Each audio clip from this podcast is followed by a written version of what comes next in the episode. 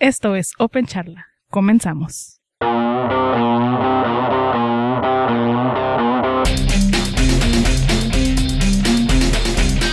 Bienvenidos a Open Charla, episodio 2. Primera temporada, episodio. Primera temporada, episodio 2. Vamos a ver cuánto nos dura esto. Eh, Sé positivo. sí, digo, eh, Bueno, ya. Síguele. ¿Podemos seguir con Open Charla? ok. Empezamos con Open Charla, el podcast del grupo de usuarios del Linux de Tijuana. Y bueno, estamos con Jorge. Jorge Sanata, alias Software. alias Software. Ricardo Rosales, alias Rick Dross. El nuevo nick de, El nuevo de nick. Ricardo. Y Octavio Álvarez, alias Álvarez P. A ver, ¿alguien quiere comentarnos qué fue lo que, cómo estuvo su semana? Bueno, yo tuve un problemilla por ahí como un zombie. De repente se me ocurrió hacer un top y dije, ah, no manches, tengo un proceso zombie ahí. Entonces empecé a buscarlo. Eh, me di cuenta que era el DHCPCD. Pues primero lo googleé, después me, me fui directamente a la página de Arch, al wiki de Arch. Yo tengo Arch Linux. Y me di cuenta que era un problema del Wii CD. Y es el, el cliente que, que uso para, para manejar las redes y todo lo demás. Que sería como el Network Manager de Es el Ubuntu, Network pero, pero en... pero más curada. Es- este, algo así. Bueno, el punto es que ya, este, buscando la solución fácil o la solución rápida era reiniciar el proceso y resulta que no hay todavía una solución completa. Lo único que se me ocurrió, no sé, tal vez hacer un script para reiniciar el proceso, aunque el, el, el proceso está ahí, está muerto, bueno, está, es un zombie, pero realmente no afecta gran cosa, no gasta nada de recursos, no hace nada, simplemente está ahí muerto. Eh, técnicamente hablando, el zombie eh, es un proceso que ya terminó. Sí, es un proceso, mm, bueno, que terminó, pero no se pudo cerrar. No se, no se liberó. A mí no me ha tocado liberó. ver procesos zombies con, con SuperCABE. Y lo que ocurre es cuando generas un proceso hijo, por ejemplo, un- un- haces un fork, el proceso padre es responsable de leer el estatus, así como el, como el código de error que arroja el, el proceso hijo. Y cuando ese código de error no se lee, entonces queda como zombie. Porque Sí. así no se pierde ese... Manda un defunct y ya Defunct. este. Y se queda ahí. Eh, pues tu primera reacción, o sea, a lo mejor es ¿y cómo lo mato? ¿Cómo mato ese proceso? Y ¿Cómo mata un proceso que ya Ajá. está muerto, no? básicamente es lo que lo primero que lees en internet es yo- eh, que no puedes matar a un zombie porque ya está muerto. Entonces, básicamente tienes que buscar el proceso padre. En ese caso yo veía solamente DHCPCD, entonces ya investigando pues me di cuenta que era el YCD y pues la solución rápida es reiniciar el proceso y ya se acabó el zombie. ¿Reiniciaste YCD? Ajá. Nice. ¿Y eso que es superior a Network Manager? Fíjate. Eh, sí, de hecho Con Network Manager no pasa eso. Eh, sí, Network, Network Manager lo usé mucho tiempo y no me gusta realmente. Eh, YCD es, bastante eh, completo, bastante ágil. No me había pasado esto. Eh, la versión es la 1.7. Y eh, es la primera vez que me sucede. Afortunadamente hay mucha información. Encontré que no es solamente un problema de Arch. es, eh, de hecho, el, primer indicio o las primeras cosas que encontré fue en un foro de Debian.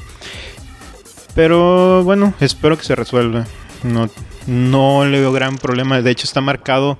eh, en la página de, de YCD. Este, está marcado como un bug ya reconocido, pero tiene baja prioridad. Sí, realmente no afecta, no afecta en absoluto, ¿no? Al funcionamiento del programa ni nada de eso. No, pero pues, es divertido cazar zombies. Ok, muy bien. Otra cosa que me llama la atención, estaba leyendo que Real BNC hizo un contrato con Intel.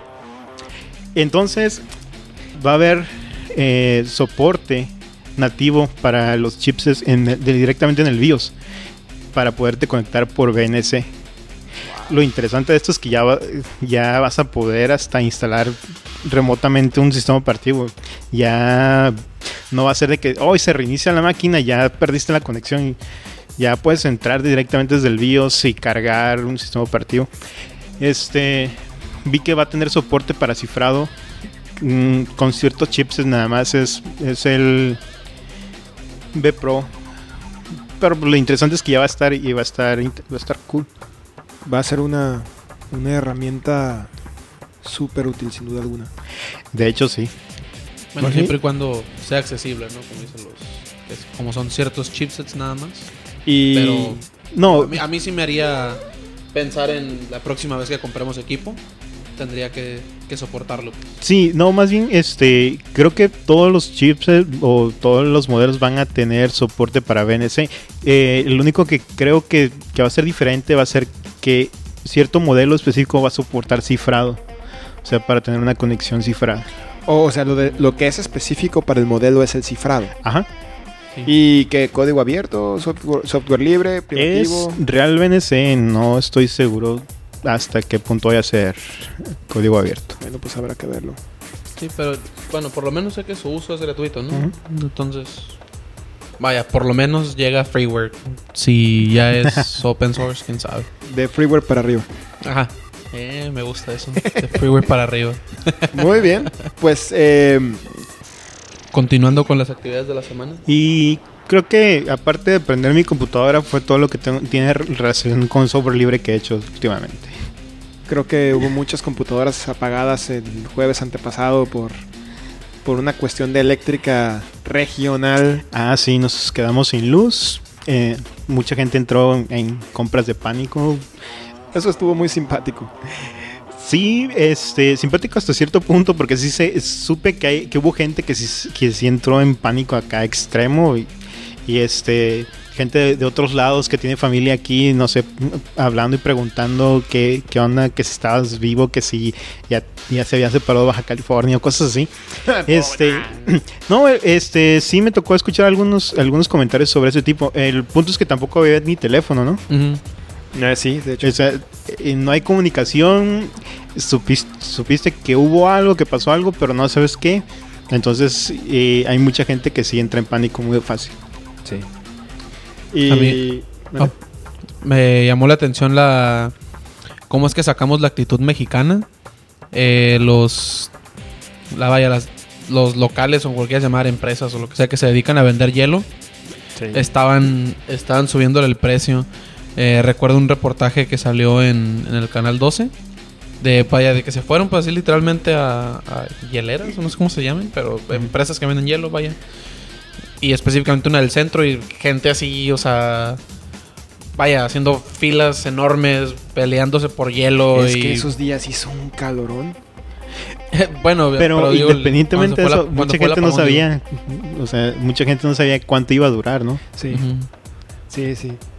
Y después de este paréntesis regional, ah, yo quiero comentar que el podcast anterior fue hecho en Audacity.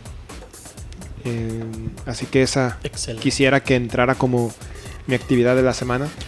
El Audacity es un editor de sonido, de audio, en términos generales, digo, un software libre bastante bueno.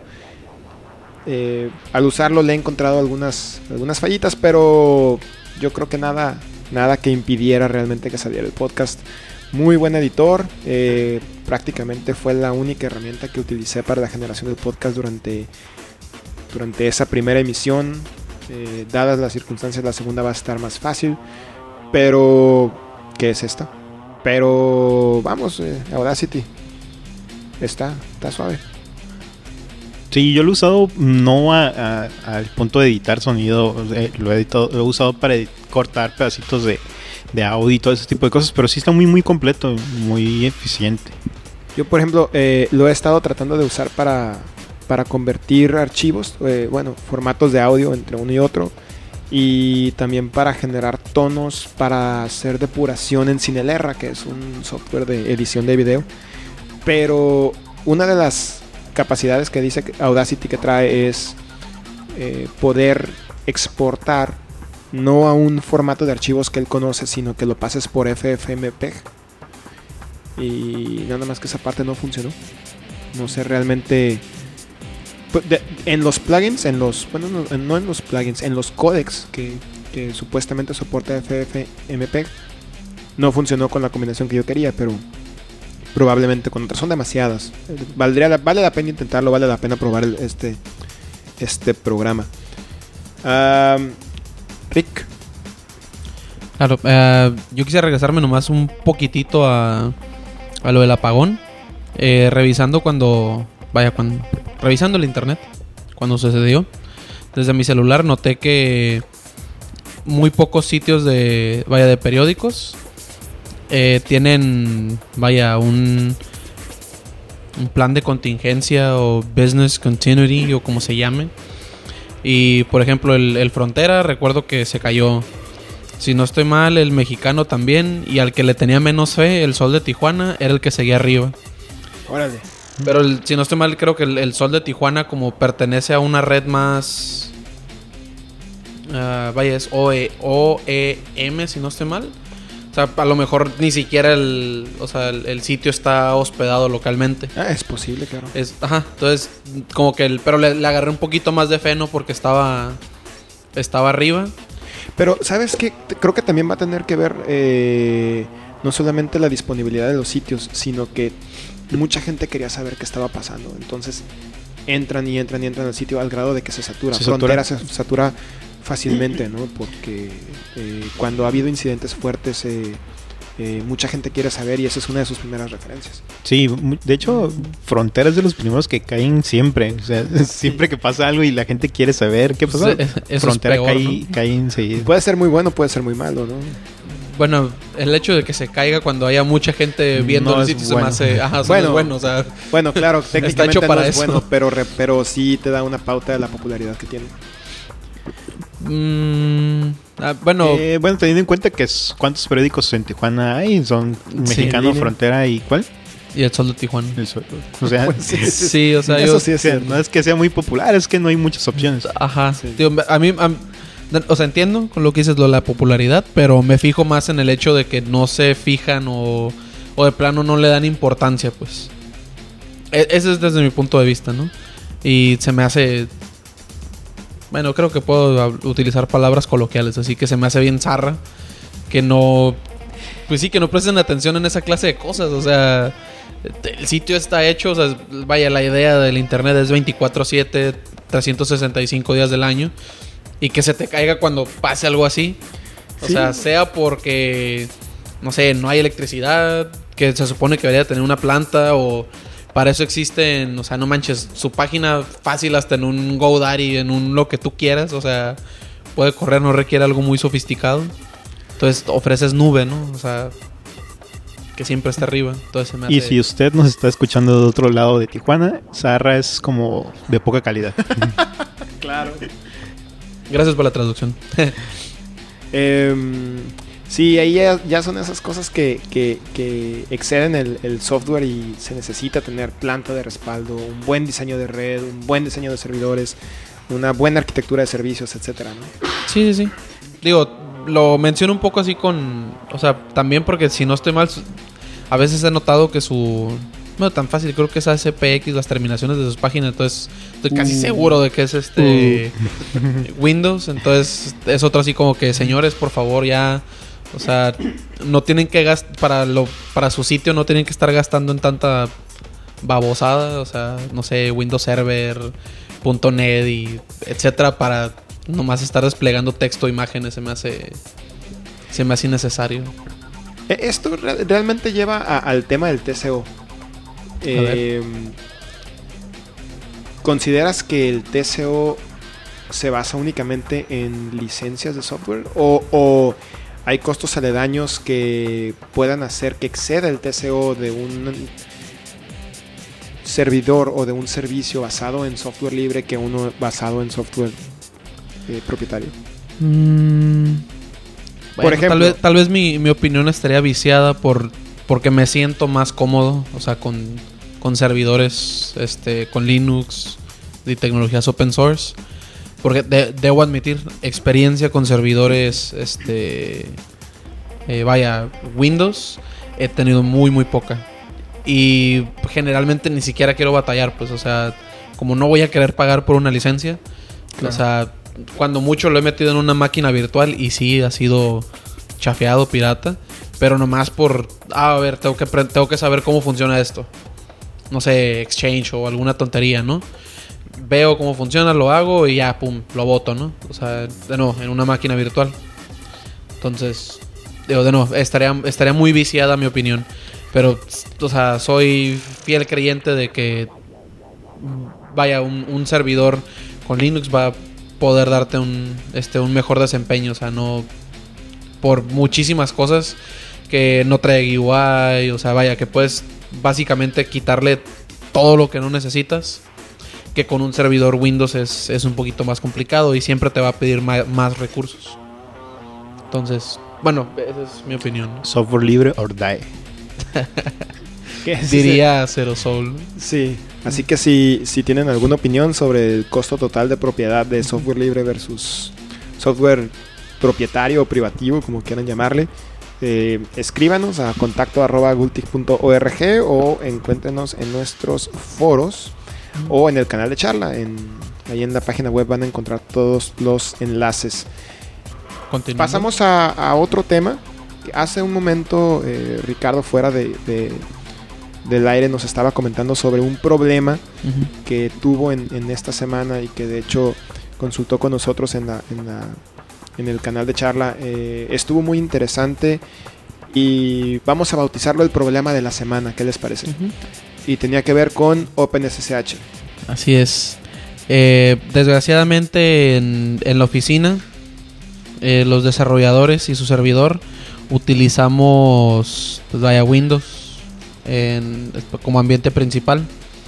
Eh, homogenizamos, todo mundo tenemos vaya Windows 7, eh, 64 bits, vaya localmente ¿no? en nuestras máquinas. Por una estúpida aplicación que no, no he podido hacer funcionar con Wine, pero bueno, eso, ese no es el punto de la historia, ¿no?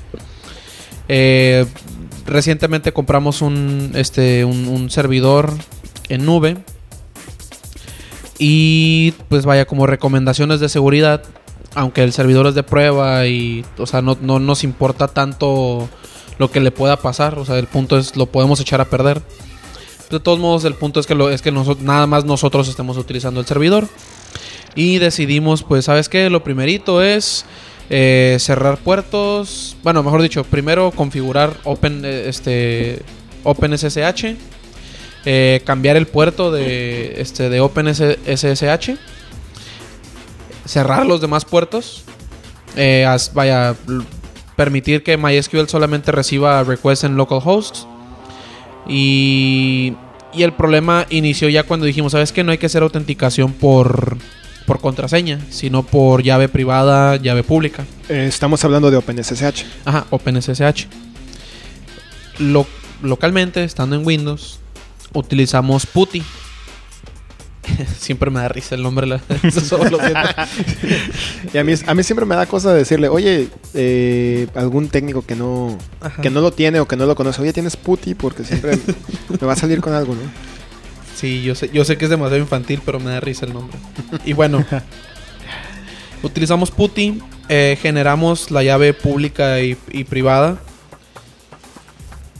Perdón, a través de PuTTY. Entonces, eh, pues PuTTY para su llave privada utiliza un formato propietario que si no estoy mal es PPK. Eso no es, ese no es el problema ahorita. Cuando, cuando generas la llave pública, no, te lo- no genera ninguna terminación y básicamente es un archivo de texto. O sea, está el hash. eh, básicamente es, es lo único que tiene. Entonces, ya cuando nos metimos al, al usuario, hicimos el folder dentro del home del usuario, punto .ssh, diagonal y el archivo authorize underscore keys. O sea, vaya, el archivo donde van a estar las llaves eh, públicas. Sí. Y pues eh, recuerdo por ahí encontré un, un, un tutorial para básicamente estar... in- o sea, yo subía las llaves públicas al- a ese folder y simplemente por un eco eh, empezaba a estar agregando, vaya, el texto de la llave pública que yo subí al archivo authorized keys. Y se me hizo bien sencillo, o sea, ah, ok, con un eco y ya. Ah, ok. Que ese fue mi. Ese, realmente ese fue mi problema, pues. Pero que básicamente es cuestión de concatenar todas las claves en el archivo de Authorized Keys para que te reconozca cuáles claves pueden entrar al sistema, ¿no? Así es. En esa el, el comando con eco, digo, tenía. Vaya, tenía unas funciones más que básicamente es. Agregaba el texto después del. O sea, del texto que ya, ya estaba en Authorized Keys. O sea, es. Vaya, sí checaba y luego lo agregaba en el resto, ¿no? Total, que después de quebrarme mucho la cabeza, decidí entrar al, este, al canal de charla de, de Gultig y empezar a preguntar. ¿Mande? Pero, pero ahí, ¿cuál fue el problema? Es decir, no se te concatenó en las Ah, ah, así, yo, yo seguía conectado por, este, vaya, todavía, todavía no había bloqueado el acceso por contraseña. O sea, estaba esperando a que funcionara por, por llave pública privada. Sí. Entonces me estuve saliendo, intentaba conectarme por, este, por llave pública privada y me decía que el, el servidor estaba rechazando mi llave. Entonces me, me preguntaba por la contraseña. Te rechazaba la, la, la rechazaba la clave. Así es, me decía server refused key. Ah, si no estoy mal, ese fue el mensaje. Y volví, o sea, y me.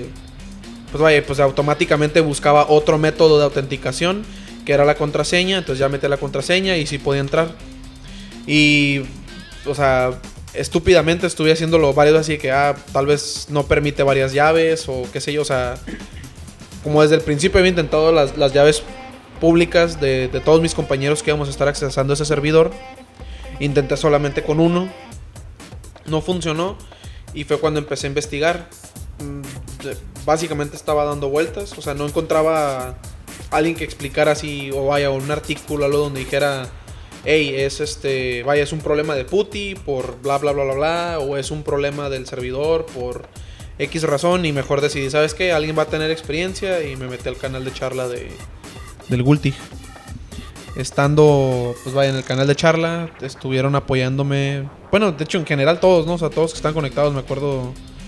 eh, Tony Moyoy entró tarde, pero Tony Moyoy, Álvarez P, este, Paren. Y ya hay por ahí, no, no sé cómo, pero llegó un artículo, este, de Octavio Álvarez. Y ya que básicamente explicaba que el, el formato de. Ajá, el formato de la llave pública de, de no lo, no lo lee, o vaya, o no lo acepta OpenSSH. Entonces tenía que convertir primero eh, la llave de PuTTY a un formato que reconociera OpenSSH. Ya estando en ese formato, meterlo al archivo de Authorized Keys. Que bueno, también por cierto, ya lo había borrado, entonces lo tuve que volver a hacer y lo hice desde cero con Nano. Y ya est- estuve básicamente pegando los, o sea, los, los hashes. Así en una, básicamente la línea, siguiente, o sea, la línea del hash de una llave. ah, enter, o sea, la siguiente, en el siguiente renglón, el otro hash y así. Un hash por línea. Así es, un hash por línea. Y ya, en ese, una vez que hice eso, ya todo el mundo se pudo, se pudo conectar. Entonces, el, el- la, la moraleja es si, si tenemos un servidor con OpenSSH y, y, un cli- y queremos usar PuTTY para podernos autenticar y generamos las claves con PuTTY, necesitamos convertirlas al formato de OpenSSH Así para es. poderlas pegar a Authorized Keys. Exactamente. ¿Y ahí cómo, cómo hiciste la conversión? Eh, otra cosa que quiero aclarar. Yo sé que PuTTY tiene una aplicación llamada PuTTyGen. O sea, que de hecho la utilicé para generar la clave pública y privada. Y desde ahí tiene una función de exportar a OpenSSH. Ok. Ah, ok, ok, ok. Des- no, no, pero no me funcionó así. O sea, tuve que entrar a... No me, perdón, pero la verdad no me acuerdo ahorita el, el link. Digo, lo podemos poner en el... Sí, lo, lo metemos en, el- en la página de notas del podcast. Ajá, y en, en el link que me, que me pasó Octavio, ahí venía, ahí venía básicamente el, el comando que tenía que, que introducir ¿Pero era un comando que corrías en server o era un comando que corrías En cliente? en server. Una vez que yo ya subía el... Bueno, tenía que ejecutarlo en, en Linux. O sea, el Ah, comando venía en- para hacerlo en Linux. Y requería OpenSSH para Nice. funcionar.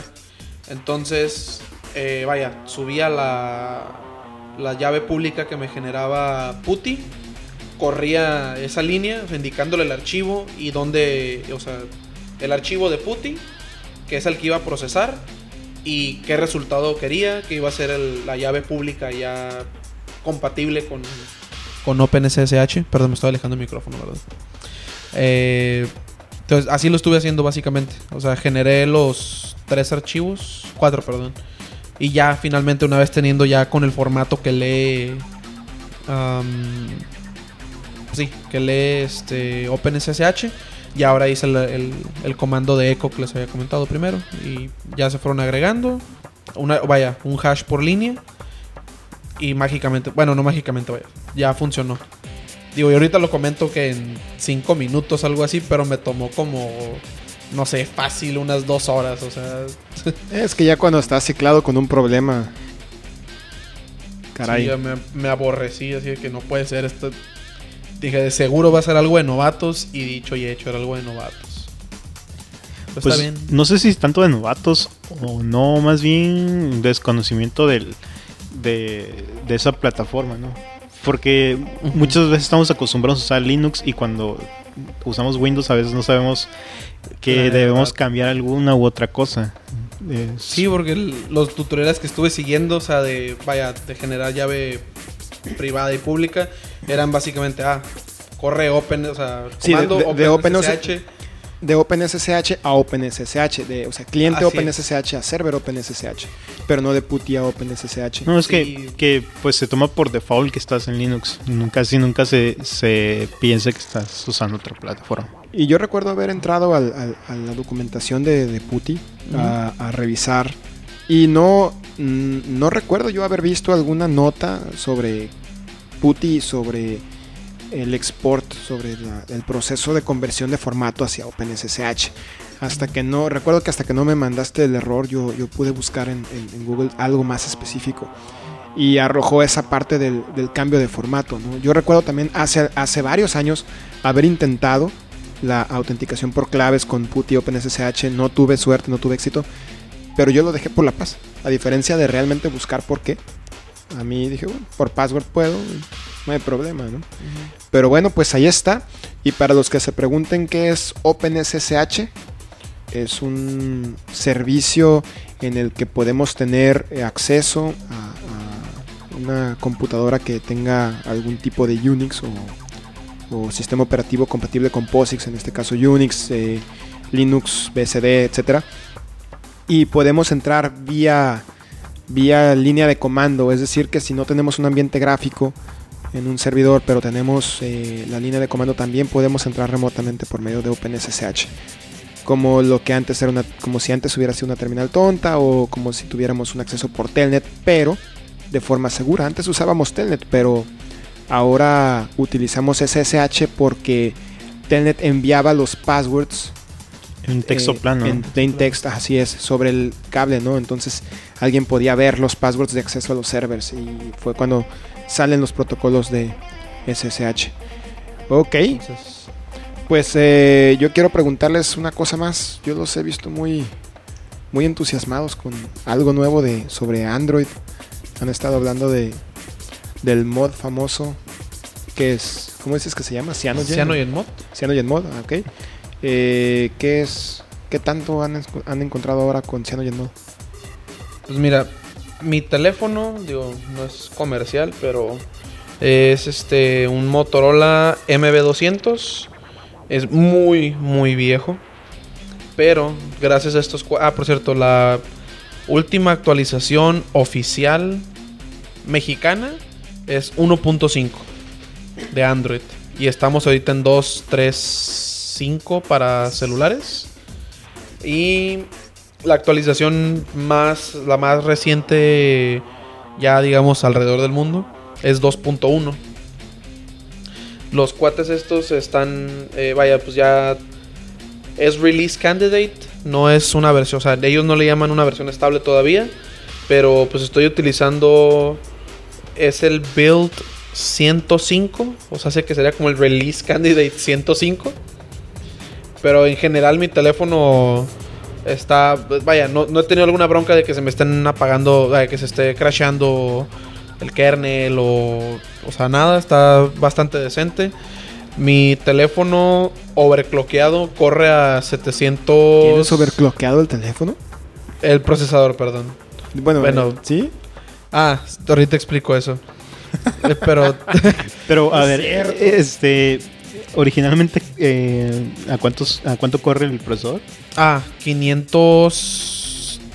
528, si no estoy mal. Megahertz. Y overclockeado, digamos que estable. Compré una aplicación, se llama Set CPU. Es importantísimo. el, el mismo. Vaya, el mismo developer de la aplicación. Tiene un listado de aparatos que soporta. Y ahí explica, o sea, y él, él dice, ¿no? O sea, de por sí, o sea, es bajo tu propio riesgo, o sea, muchísimo cuidado. Aunque apareces en la lista, lo único que la lista dice es, yo probé la aplicación y a mí me funcionó. Claro, No works es- for me. Así es, o sea, yo, yo no estoy diciendo que lo hagan, yo no estoy diciendo páguenme, yo no estoy diciendo deben de comprarme la aplicación. Este, la aplicación es de paga, por cierto. Digo, como creo que un dólar o dos dólares. Está barata. Pero el punto es, comercialote también, ¿verdad? Pase de lanza. Oh, bueno, ya. Eh, prosigue, prosigue. Sí. El- bueno, el, cuat- el- instalé esta, esta aplicación, ocupas acceso root y pues vaya, logré, o sea, estable o no sé cómo llamarle, es que el overclock seguro, así como que probado, es hasta 768 megahertz. Muy bueno. o sea, de 500... 25% más. Ah, más o menos. No, no es cierto, menos. no es cierto, es como 50%. 50%. Ajá, Sí, perdón, o sea, ya, ya 700 es bastante bueno. ¿Cuánto tiene Sí. de- RAM? Ah, ahorita te digo. Deja reviso rapidito. Si no. Digo, una de las ventajas que tiene el- que tiene Android eh, o- es que pues todos los tienes, pues, tienes acceso a, varios rooms que, otras personas este eh, desarrollan. Por ejemplo, está Cyanogen, está eh, MIUI, ¿cómo se pronuncia? Bueno, el punto es que eh, nos ofrecen cos- cosas extra o más libertad de lo que te ofrece el room, o el, room que viene originalmente en el teléfono. No digo que sea malo, no digo que que este que falle, simplemente eh, a veces eh, van muy atrás en cuanto a actu- actualizaciones. El, mi teléfono es un Galaxy S. Eh, originalmente venía con Android 2.1. Eh, creo que actualizable hasta 2.2 y ahorita con Cyanogen tengo 2.3.4 que es bastante mm, una Reciente. mejora sí es una es, es más reciente corre muchísimo más rápido o sea sí se siente la diferencia en- entre el rumbo original que tenía el teléfono ahorita con Cyanogen corre corre mucho más rápido es más eficiente y trae muchas otras aplicaciones este extra que le dan un valor agregado muy alto. Quiero pensar que esto ha sido gracias a que eh, Android es software libre. Es decir, gracias a eso es que se ha podido desarrollar CyanogenMod o, o, o es simplemente con el API o, cómo es que se ha No, generado eh, CyanogenMod. Eh, están generados a partir de precisamente el ROM que generó el fabricante que lo liberó. O sea, Con sí código es, fuente. sí es con código fuente. Bien. Por ahí hay un Bueno, no el debate. fabricante, más bien Google. Bueno, Google, Ajá. pero re- por ejemplo, creo que el- los que son para Samsung, sí, este, sí, Samsung tomó lo que sacó Google y Cyanogen eh, tomó lo que sacó Samsung para su modificarlo. O sea, sí partió de Google, pero también lo, lo tomó Samsung y de ahí lo tomó Cyanogen. La ventaja, pues, es, es un valor añadido también. Por ahí, este, hay ahorita una cierta controversia. Menciona Richard Stallman que si de verdad es Android es realmente libre. Yo creo que sí, pero sí hay ciertas restricciones que está poniendo Google por ahí, que son válidas hasta cierto, punto, o sea, son comprensibles.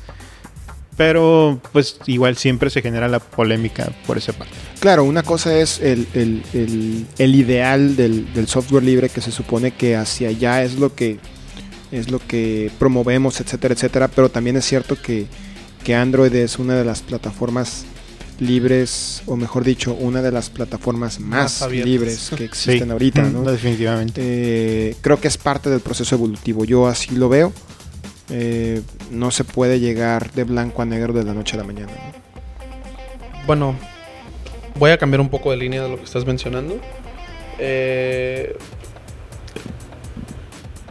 sí entiendo el por qué dicen que no es tan libre. Porque al fin y al cabo, o sea, recuerdo de los primeros mensajes cuando Google así recién anunció que, que iba a trabajar en Android, etcétera. Siempre lo estuvo haciendo promoción a que todos los developers de Google iban a estar trabajando al mismo nivel que cualquier otro developer que quisiera, o sea, que quisiera meterle mano a Android. Y desgraciadamente eso no es cierto. Si ha, sí ha sucedido, por ejemplo, Honeycomb estuvieron trabajando solamente Google y no había liberado el, el código fuente. Como hasta, no recuerdo, pero se tardó como, creo que como seis meses en ya, o sea, ponerlo a disposición de, todos. Eh, también actualizaciones de, de Froyo a Gingerbread, o sea, ciertos cambios. Se, se tarda en, en liberarlo y por eso es que dicen, oye, pues, o sea, es entre comillas código abierto, o sea, porque no estás permitiendo, o sea, bueno, no estás cumpliendo también con lo que tú mismo dijiste, ¿no? O sea, no estás, no estás ajá, permitiendo una colaboración, o sea, real, así de, es el, es el proyecto, es open source y todo el mundo tiene acceso, o sea, lo están, lo están cerrando de cierta manera. Y siguiente, no están cumpliendo con su palabra que habían dicho que era que los, los developers, tanto de Google como el que quisiera entrarle, iban a trabajar sobre el mismo proyecto. pues. Pero, por ejemplo, ¿el software está liberado bajo, bajo GPL? Mm, la O verdad, bajo- bajo alguna licencia. No recuerdo si tampoco la licencia. Sí sé que es una licencia libre. Que no estoy seguro si, si es GPL. O Yo no- similar, o es alguna similar. que sea Yo- suficientemente Ajá. compatible con Sí. el GPL. Yo no he visto a Google manejando tanto GPL, la verdad. No sé cuál maneja. Es BSD por lo general. Más o menos. Bueno, O bueno, pero BSD estamos hablando de que Sí. es bastante compatible. Sí, con es una GPL. licencia libre y de hecho es, es- teóricamente es libre. Más bien el punto es que está siendo parcialmente libre, no libre Bueno. completamente. Eh, eh, una cosa es que el software sea libre y otra cosa es que el desarrollo sea comunitario. Por Mm, ejemplo, me recuerda cierto. mucho a la diferencia que se presentó entre OpenOffice.org cuando en su momento estaba siendo dirigida por Sun y ahora LibreOffice, donde prácticamente admiten cualquier colaboración de cualquier persona, obviamente siempre y cuando cumpla con ciertas reglas de calidad. Pero yo recuerdo que en, en OpenOffice.org había parches que aunque ayudaban al proyecto no eran de la conveniencia plena de Sun y, Sun simplemente los rechazaba, ¿no?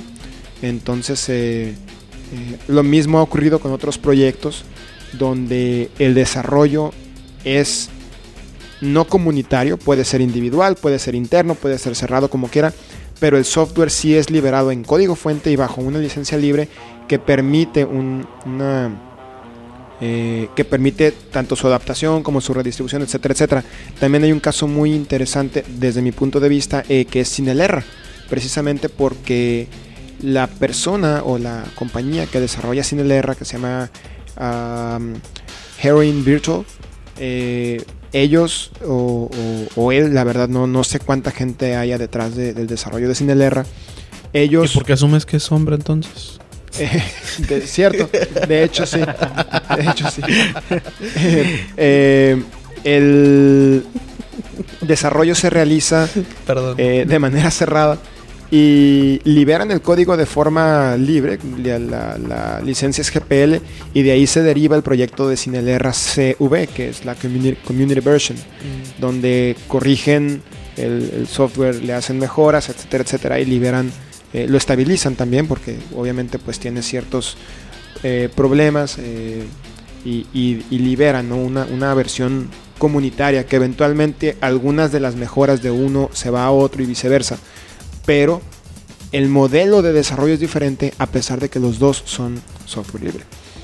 Entonces, sí es cierto eso, no, no hay como el desarrollo comunitario también, pero, pero el que no sea comunitario no es impedimento para que sea software libre, pero sí es impedimento, por ejemplo, para la construcción de una comunidad alrededor del proyecto. Sí, más bien siento que, que Google prefiere mantener el control sobre su proyecto y este y seguir así. Sí, el vaya, sí hay partes del proyecto que son cerradas, o sea, que no sé cuántas veces ya lo he repetido, pero no sé, el market, ah, ciertas aplicaciones que también digo son, son propias de Google, o sea, realmente no le sirve a mucha gente que liberen el código porque al fin y al cabo está interactuando solamente con servicios de Google y APIs de Google. Claro. Entonces, no sé, no le veo tampoco mucho valor a que compartan el código fuente, o sea, porque o sea, fuera de ahí es digo que ah, tal vez no le van a poder encontrar algún otro uso. O sea, es, es tan está tan apegado a Google que muy probablemente no, no se puede utilizar ese código para otra cosa. Pues. Probablemente, no digo, también. Quién sabe. Ok. El, ah, Adelante.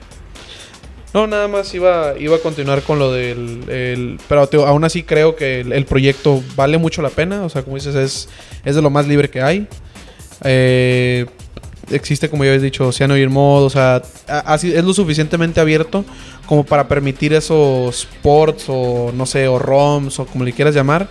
Que, que realmente, una, por ejemplo, está, uno de los beneficios está extendiendo la vida de aparatos. O sea, que es el mío, no, es un aparato muy, muy viejo. Pero ya con, con este ROM, pues vaya, tengo acceso a aplicaciones nuevas. O sea, tengo acceso a las APIs, creo que van en la 12 de, de Android, Android 2.3.5. Eh, es, la, es la versión 12, si no estoy mal, del API. Entonces, vaya, todavía puedo, no sé, estar utilizando, bueno, Angry Birds, puedo estar utilizando eh, Google Voice, Google Hangout, aunque no va a servir de mucho porque no tengo cámara frontal. Eh, etcétera, etcétera, etcétera, ¿no? O sea, de nuevo, está extendiendo la vida de, de mi aparato. Otra, el poder deshacerte de todo el crapware que te...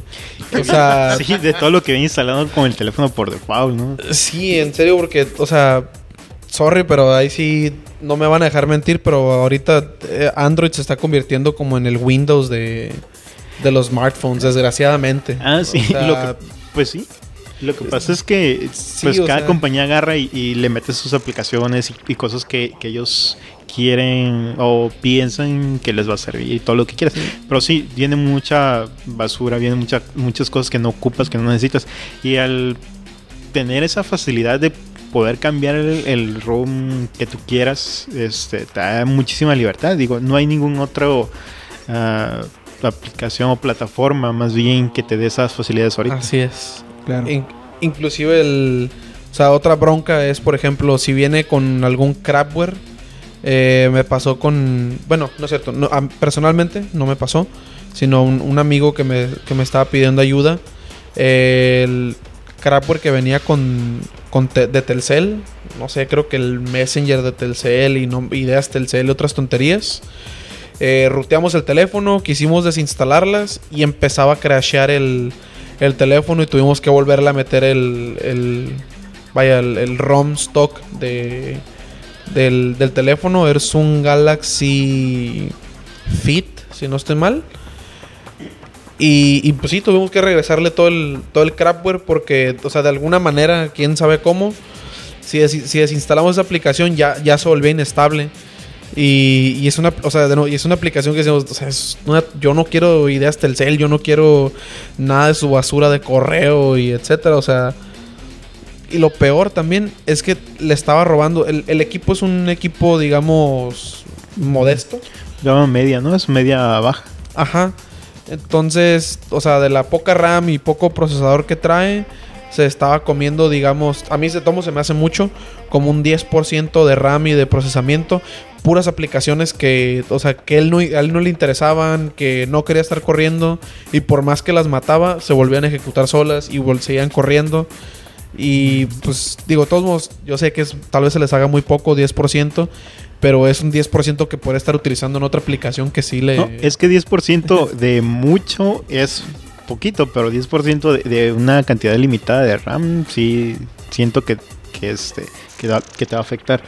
Digo, es uno de los problemas de compañías de terceros que meten código y no- realmente no, les- no les importa, no les interesa eh, el usuario final de cierta forma. Así es. Y esa es una de las grandes ventajas que tiene Android. Te da muchas libertades a escoger a lo que. digo, sigui- siguiendo la misma filosofía que tienes con el software libre, con Linux. Este, a escoger lo que tú quieres tener, lo que tú quieres ponerle. Y ya. Así es. Ok.